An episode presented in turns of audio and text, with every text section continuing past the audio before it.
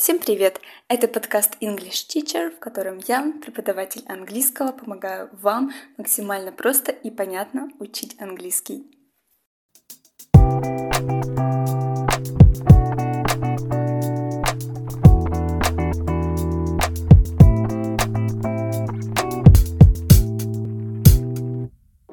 Сегодня поговорим о нескольких словах, которые можно употреблять, когда вы хотите кого-то поздравить.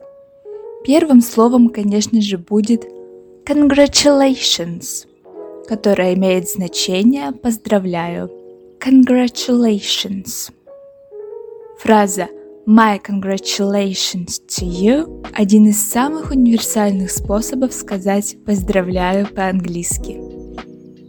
My congratulations on passing your exams. Поздравляю со сдачей экзаменов. Можно сократить это слово до congrats. При этом сохраняется значение и слово становится не таким формальным. Congrats. Представим ситуацию, что вашего знакомого повысили на работе и вы хотите его с этим поздравить. Можно использовать фразу That's great или That's amazing или Fantastic. Используйте эти слова перед основным вашим поздравлением. Вы будете звучать дружелюбно и показывать, что вы счастливы за этого человека и ситуацию. That's great. That's amazing. Fantastic. Похвала – это тоже форма поздравления, поддержки. Как вы знаете, в русском языке часто используют слово «молодец». В английском есть несколько фраз, которые имеют такое же значение – Сейчас приведу пример.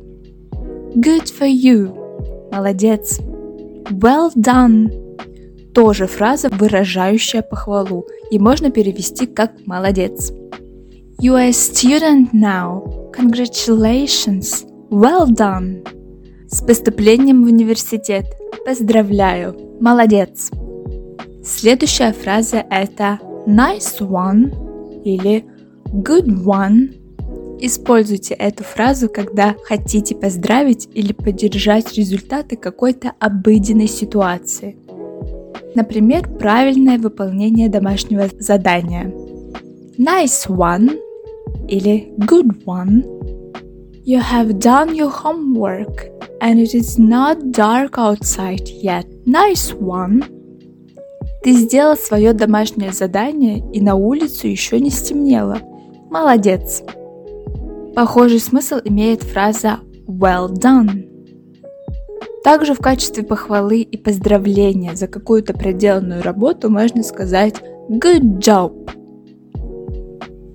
Напомним, что если вы хотите изучать английский онлайн со мной, то чтобы записаться на занятия, вы можете написать на электронную почту, которая указана в описании. Изучайте английский несколько минут в день, слушая мой подкаст –